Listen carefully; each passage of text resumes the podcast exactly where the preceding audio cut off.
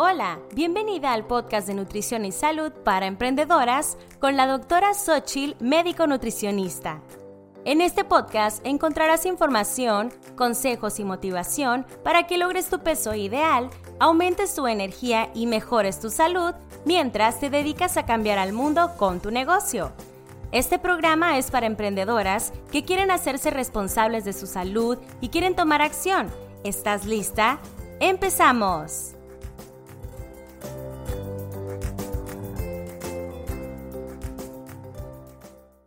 Hola, hola, bienvenida a este podcast número 14 de Nutrición y Salud para Emprendedoras.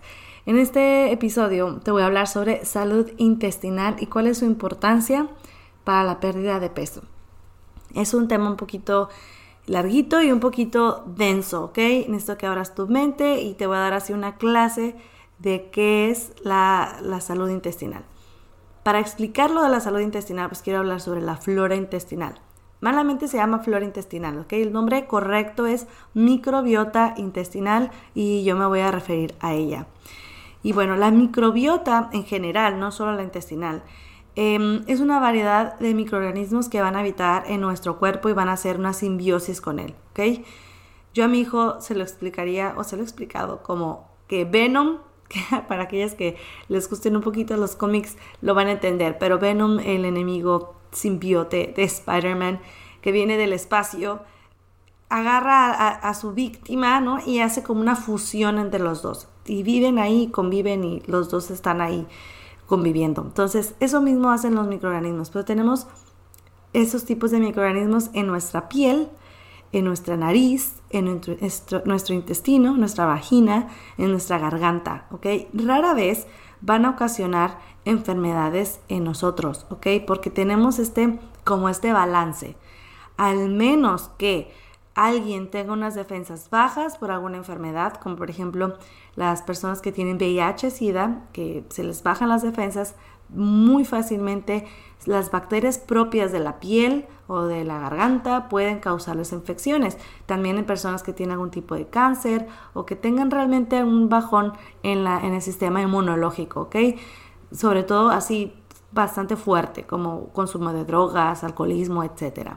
Entonces, esta microbiota va a estar compuesta por bacterias, virus y hongos y se han detectado hasta 100 mil billones de bacterias, o sea, 10 veces más el número de células que tenemos en nuestro organismo.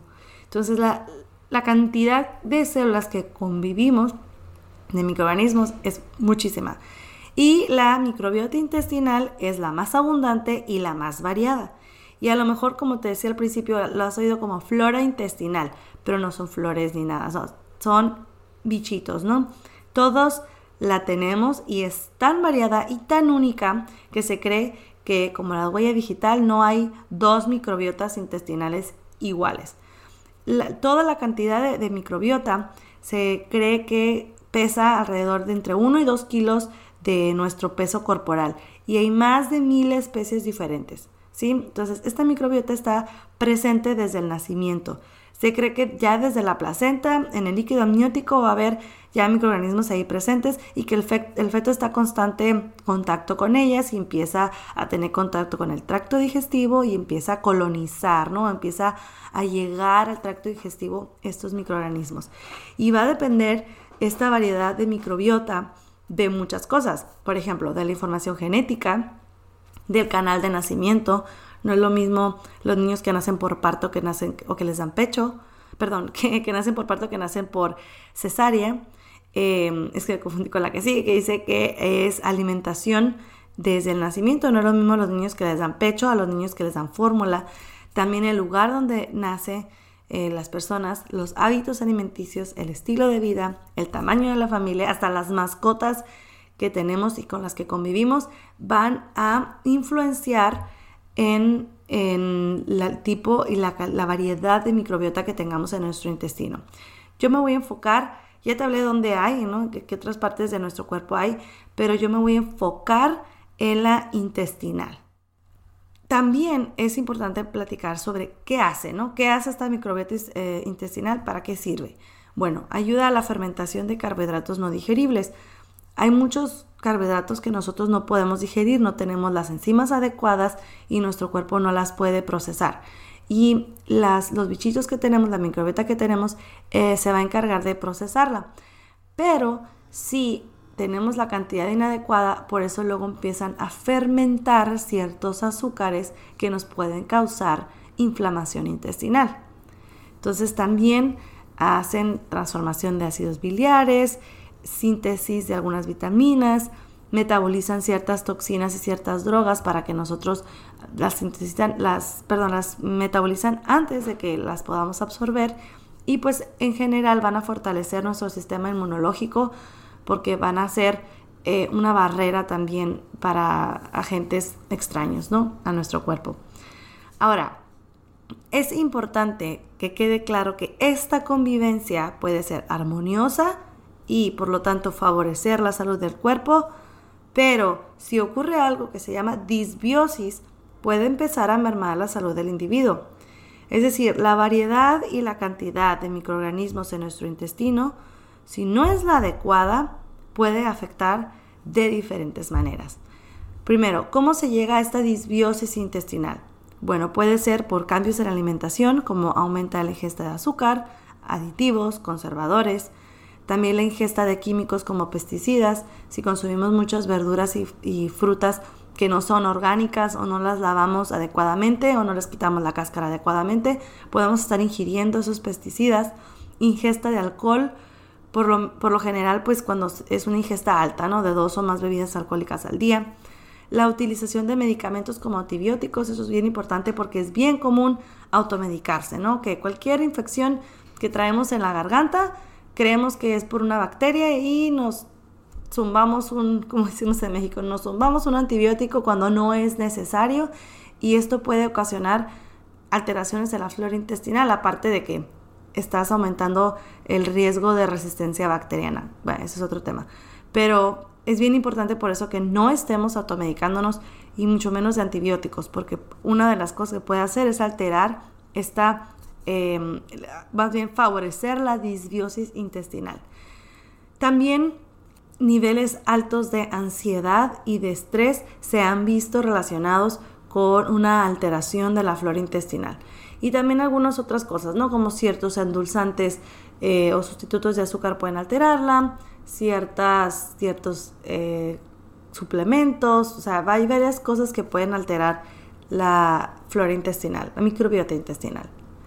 Entonces, em, por esto es que se ha visto relacionadas algunas enfermedades con esta alteración, como cuáles, desde diabetes, resistencia a la insulina, obesidad, colon irritable, enfermedad inflamatoria intestinal, candidiasis, enfermedad celíaca, síndrome de ovario poliquístico, eczema, enfermedades hepáticas, demencia senil, enfermedad de Parkinson, depresión y ansiedad, cáncer de colon y recto, por mencionar algunas, ¿no?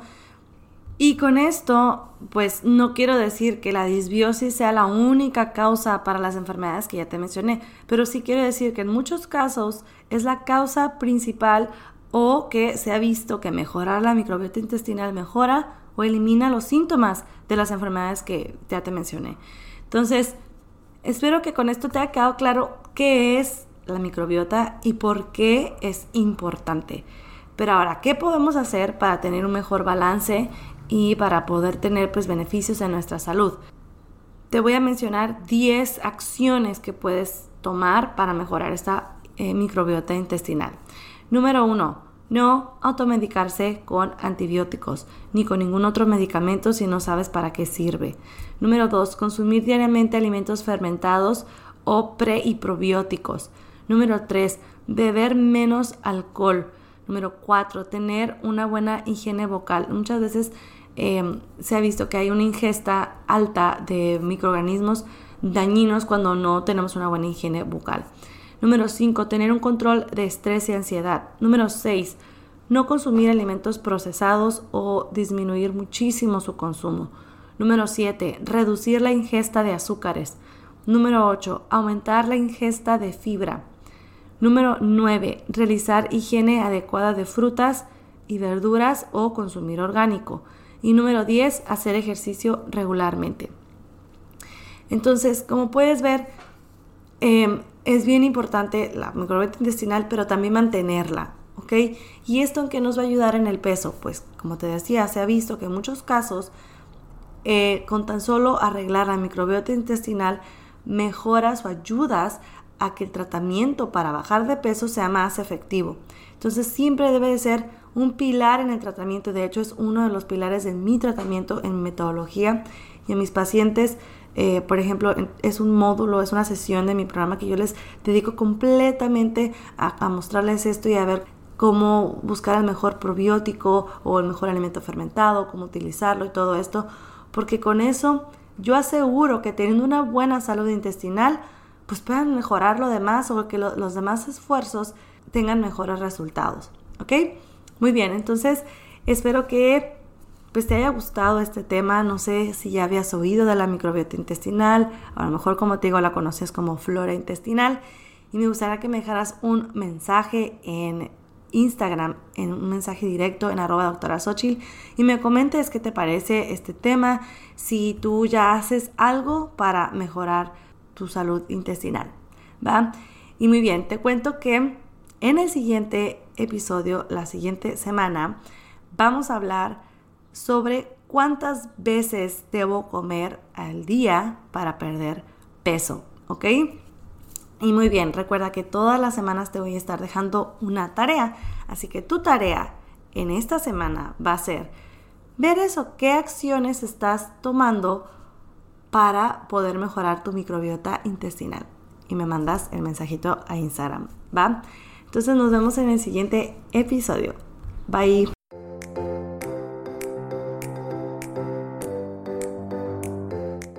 Esto ha sido todo por hoy en Nutrición y Salud para Emprendedoras. Tienes más información en doctorasochil.com. Muchas gracias por ser parte de este podcast, dejar tu reseña y compartirlo. Nos vemos el siguiente episodio.